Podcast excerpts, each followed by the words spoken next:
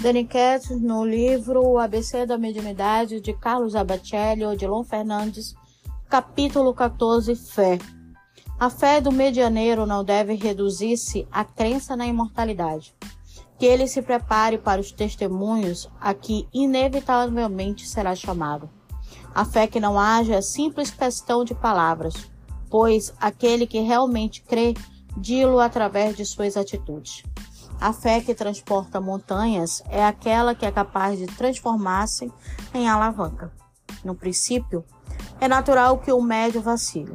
No entanto, não se esqueça de que, acima de sua convicção no fenômeno, deve estar a sua convicção no bem. O médio que duvida de seus propósitos na mediunidade é pior do que aquele que descrer de suas faculdades sensitivas. Se a convicção sincera induz a ação, a ação insincera produz a convicção. O médico que não creia em si não permaneça na expectativa de que os outros creiam. Não raro faz parte do quadro provacional do médio ser instrumento de convicção para o que os rodeiam, permanecendo ele mesmo a mercê da dúvida que alimenta a respeito dos próprios recursos medianímicos. Segundo Allan Kardec, em um livro dos médios, a fé não é sempre uma condição de rigor para quem deseje ocupar-se da mediunidade. Enquanto permaneça na expectativa de seu aprimoramento mediúnico, que o médio trabalhe confiando nos espíritos que nele confiam.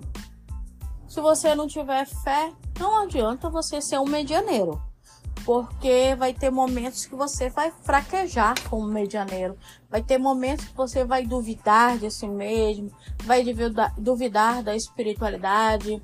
Então você precisa ter fé, precisa se conhecer até onde vai a sua fé.